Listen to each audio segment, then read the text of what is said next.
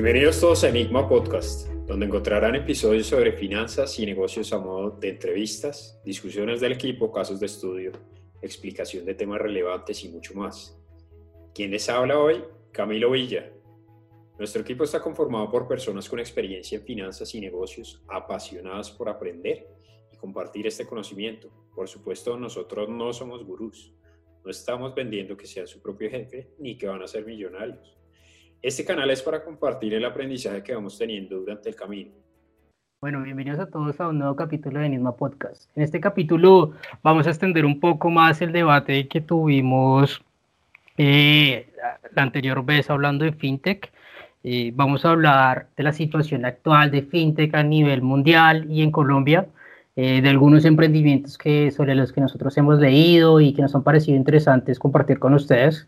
Entonces, primero para iniciar esta discusión, eh, vamos a entrar con algunos datos interesantes. Uno de esos datos es que, según reportó Accenture, eh, para 2019 se reportó más de 55.3 billones de dólares en inversiones en, en, en fintechs a nivel mundial. Eh, esto es un valor muy, muy grande, 55.3 billones es bastante dinero que se ha logrado levantar solamente en startups que aún no están listadas que es un dato importante porque pues ya cuando se listan es, es mucho más fácil levantar capital. Eh, también algo relevante es que se estiman crecimientos, el mismo reporte de Accenture estima que se van a lograr crecimientos anuales de entre 25 y 30% entre 2019 y 2025 para las fintech, lo cual es un crecimiento muy, muy, muy, muy alto. Eh, y algo más relevante también eh, es un estudio que sacó Ernst Young que, que hablaba sobre qué tanto se está aumentando la base de usuarios que utilizan fintechs. Y, y, reportaban que para 2019, tres de cada cuatro personas a nivel mundial utilizaban algún servicio fintech. Recordemos que lo que hablábamos en el capítulo anterior es que un servicio fintech puede ser desde Neki, Plata hasta otras plataformas como Tiva eh, y, demás que permiten facilitar transacciones eh, en el mundo de Internet. Entonces, esto muestra, estos, estos datos muestran cómo se ha crecido eh, bastante la masa de personas que, que, están utilizando fintech y que están adaptando las fintech y también muestra cómo el, el futuro es, es promisorio para este tipo de emprendimientos porque el mercado está creciendo a unas tasas muy, muy interesantes. Y, también eh, esto ha permitido que se generen tecnologías relevantes. Entonces, para iniciar la conversación, creo que es importante hablar de una fintech relevante que es una de las más grandes que hay en Estados Unidos, que es Robinhood. Eh, para los que no conocen, Robinhood es una eh, plataforma que permite invertir en el mercado accionario de Estados Unidos y ha generado un modelo de negocio mucho más fácil y mucho más barato frente a los frente a las anteriores corredores de bolsa que ya estaban en Estados Unidos. Y es que ahí precisamente eso es, un caso muy interesante por, porque ellos deciden crear Robinhood en un momento, una coyuntura muy interesante. Robinhood es creado en el año 2013, estamos hablando de hace siete años, cuando recién Wall Street se estaba recuperando de, de la gran caída que, que tuvo la bolsa. Y adicionalmente, hay un factor muy importante a tener en cuenta y es en un momento en el que los brokers tradicionales eran los que mandaban y tenían establecidas las reglas de juego. Por lo cual salía muy costoso invertir a, a una persona del común comprar y vender acciones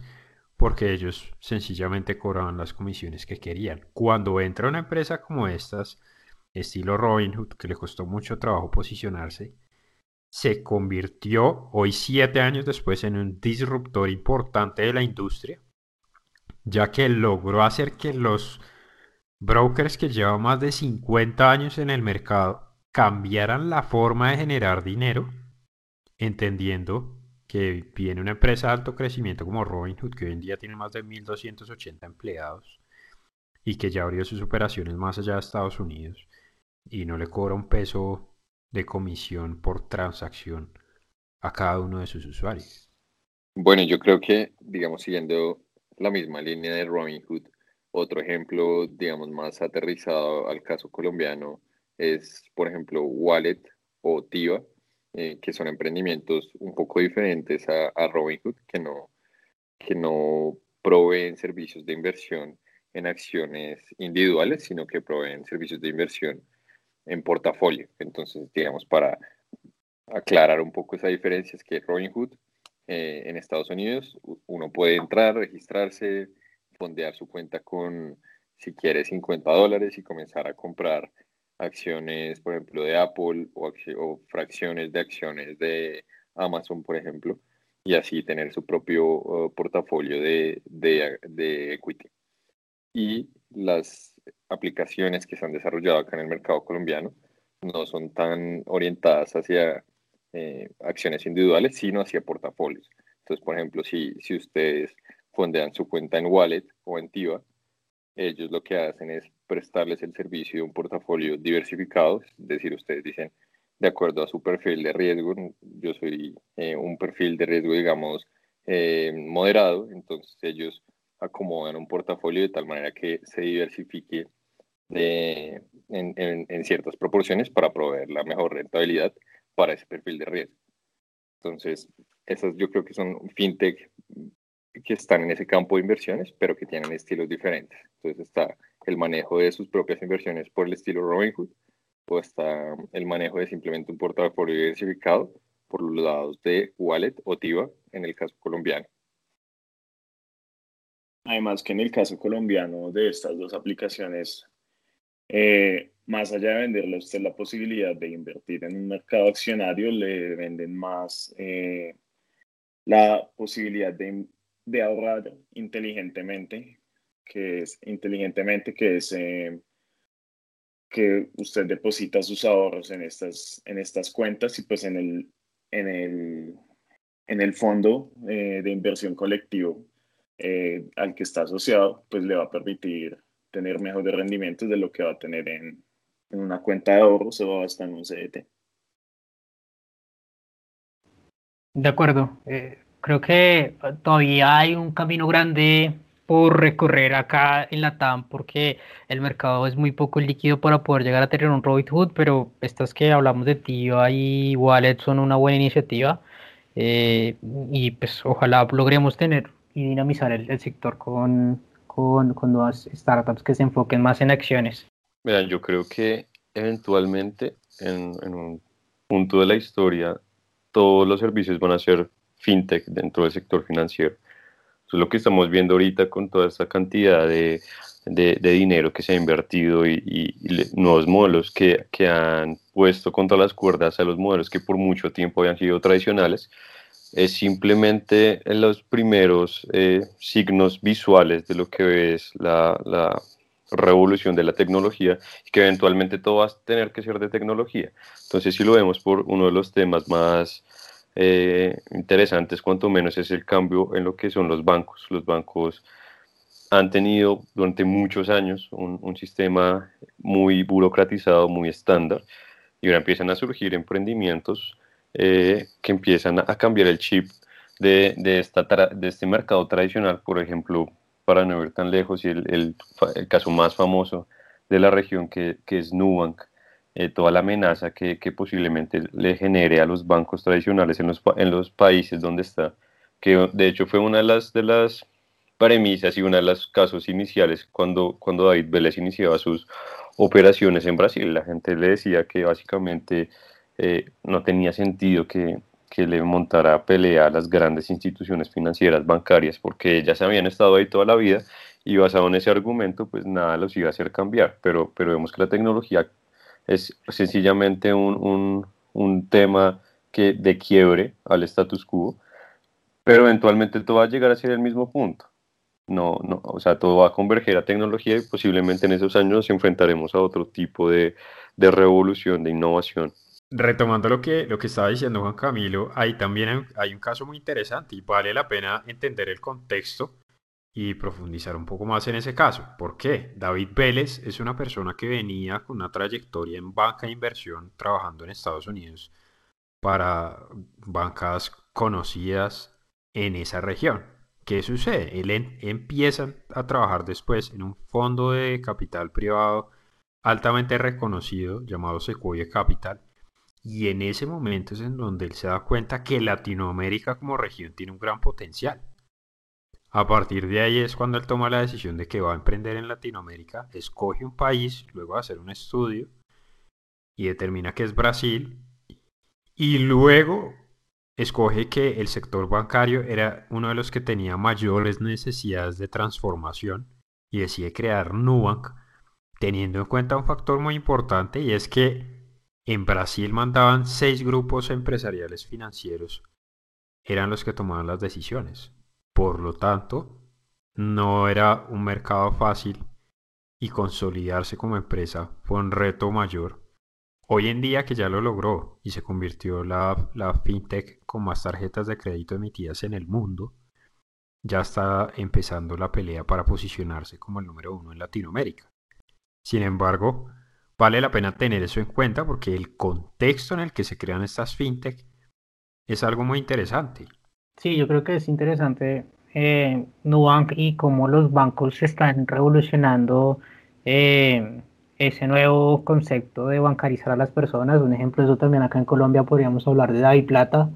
que está ligado a RappiPay, de hecho, ¿no? O sea, David Plata se volvió famoso y, cogió tanto, tanto fuerza gracias a Rappi, eh, porque unieron fuerzas y, y, eso ha generado que David Plata tenga tanta presencia y pues por el otro lado tenemos a Nequi y a Bancolombia, entonces creo que aún así los bancos todavía les cuesta un poco y, y la forma en que están respondiendo más fácil es poder unirse a ese tipo de iniciativas. Y uniéndolo con lo que dice Camilo, pues una buena forma de eso es hablar también y unirse con, con Facebook, eh, con su tema de Libra, también ellos a través de WhatsApp también están generando también todo un tema de, WhatsApp Pay para que uno pueda hacer transacciones a través de WhatsApp eh, en e-commerce, en diferente, también pasarse plata entre las personas y para poder lograr eso, pues eso también se hace a través de alianzas con los bancos tradicionales. Sí, ahí vale la pena hacer hincapié en, en, este caso que mencionamos de, de David Plata, porque antes, digamos, es, es importante Entender que David Plata estuvo dispuesto a aliarse con Rappi desde sus inicios y convertirse en toda la parte de infraestructura o el, la columna vertebral del sistema de pagos que tiene Rappi hoy en día, Pay, la plataforma,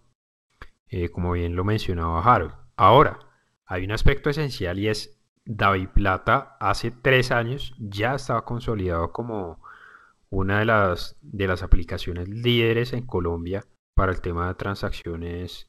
y manejo de dineros. ¿Por qué? Creció de la mano con el gobierno para poder hacer los depósitos a personas que se encuentran en, sectores remotos. Para el 2018, David Plata ya tenía más de 3.500.000 personas en su plataforma registradas, lo cual en ese momento era una cifra bastante llamativa no solo en Colombia, sino toda la región. Y completamente de acuerdo que este, este nuevo panorama que se plantea para un país como Colombia, con actores como RappiPay, David Plata y Nubank, va a generar un cambio muy interesante en todo el sector bancario y que seguramente va a tener incidencias más allá eh, en todo el sector financiero. Totalmente de acuerdo. Creo que para pasar a otro tema y hablar de otro sector, sí, sí se me eh, parecería importante hablar de un sector que tiene mucho boom y ha tenido mucha fuerza en los últimos años y es todo el tema de pagos. Desde que nació PayU, desde que nació PayPal y todo esto, pues este tema de los pagos eh, se ha vuelto muy relevante y más no, en esta en nueva era post-COVID que eh, tanto el e-commerce y todas las transacciones online se han vuelto tan importantes que uno tiene mil cuentas como eh, las cuentas eh, que uno hace en Shopify, que uno compra en Slack, Amazon, Zoom, Salesforce, Instacart, también en Rappi. Tiene uno muchas aplicaciones donde hace demasiados pagos. y ahí es donde una de las em, startups más relevantes y la de mayor valorización es decir, la de mayor valor en Estados Unidos es Stripe, que Stripe es una infraestructura de pagos que permite conectar cualquier tipo de, bueno, cualquier tipo no, pero sí la mayor cantidad de, servicios que uno puede tener y lo tienen una sola plataforma. Es decir, desde la misma cuenta de Stripe uno puede manejar todos los pagos que hacen Slack, que hacen Zoom, que hacen Shopify, que hacen Salesforce, que hacen Google, que hacen Amazon y permite un control y una trazabilidad de todas las transacciones, de las, todas las transacciones que se tengan para una empresa en un solo lugar. Entonces, esta, este emprendimiento tiene una valorización de más de 30 billones de dólares eh, y pues se me hace que es muy relevante que, que, conversemos un poco este, todo este tema de pagos. Hay algo, hay algo importante también a recalcar y es eh, importante mirar quiénes fueron los que crearon Stripe. Esta es una plataforma desarrollada por dos hermanos, los hermanos Collison, quienes crearon Stripe empezando sus 20. ¿Por qué es importante? Porque han logrado consolidar esta empresa, como bien lo mencionaba Harold, más allá de los 30 billones de dólares hoy en día en valoración,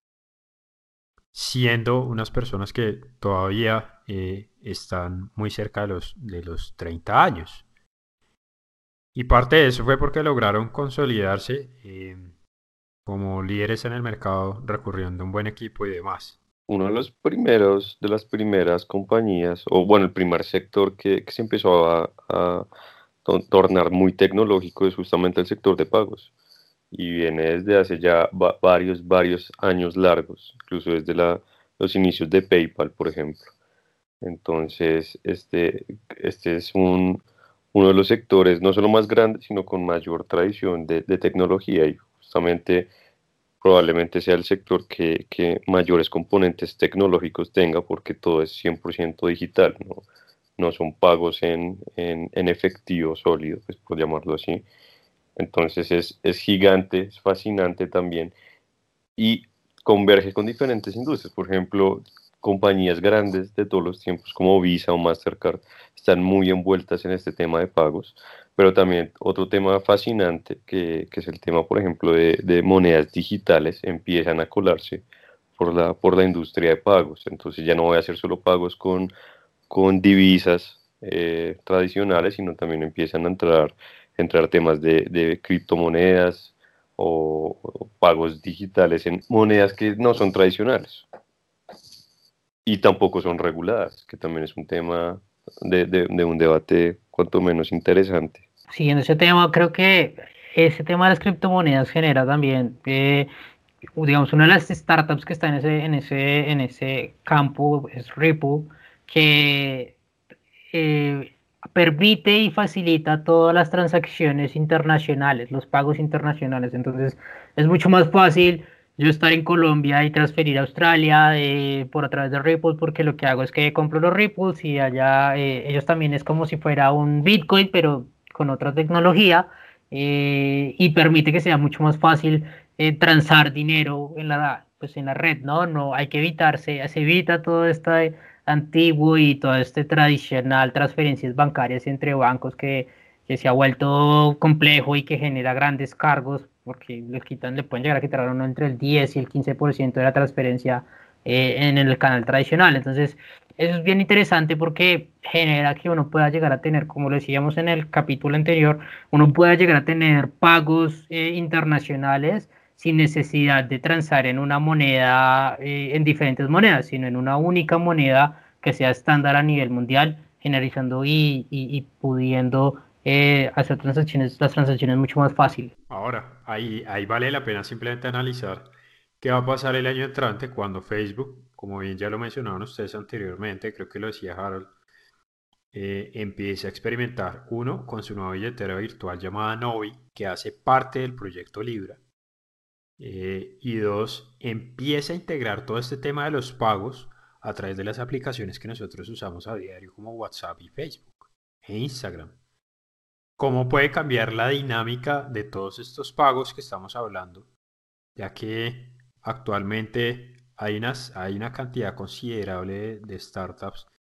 eh, que se dedican a lo mismo, eh, pero como la entrada a un gigante de estos podría afectar o incluso cambiar el rumbo em, de lo que estamos viendo hoy en día en temas relacionados a pagos. Ripple es como un, es una criptomoneda, básicamente la empresa eh, fundó una criptomoneda y, y, y, fue como salió de, de, Bitcoin y lo que es básicamente es que es, utilizan una tecnología mucho más sencilla para poder generar las monedas eh, digitales, ¿no? Entonces, para ser un poco sencillo, Bitcoin necesita todo un proceso de autenticación y, generación y, minería de datos, digámoslo así, que requiere utilizar mucha cantidad de infraestructura tecnológica y, energía para poder producir los bitcoins, ¿sí? una moneda de bitcoin. Esta tecnología Ripple es mucho más eh, sencilla, eh, la validación para poder generar las transacciones eh, entre las personas y eso es lo que la ha hecho tan atractiva y que tenga una valoración ahorita de casi 10 billones. Eso y que además de generar esta criptomoneda, eh, como lo decía, permite hacer pagos internacionales de una forma mucho más sencilla, ¿sí? Entonces creo que es, relevante eh, hablar de Ripple. Ahí surgen dos preguntas. Una, eh, digamos que el gran atractivo que ha tenido Bitcoin es precisamente que es una, si lo quieren considerar una, una criptomoneda, eh, es una moneda que tiene un límite, es finita, tiene un límite eh, de emisiones y más de allá no se puede pasar. Creo que el límite está por 21 millones de, de Bitcoin, si no estoy mal. Está alrededor de esa cifra. Ahora, cuando hablamos de un tema como Ripple, sería muy interesante mirar parte de la infraestructura que tiene detrás cómo funciona ese sistema de blockchain, que me imaginaría puede ser, ustedes me corregirán, eh,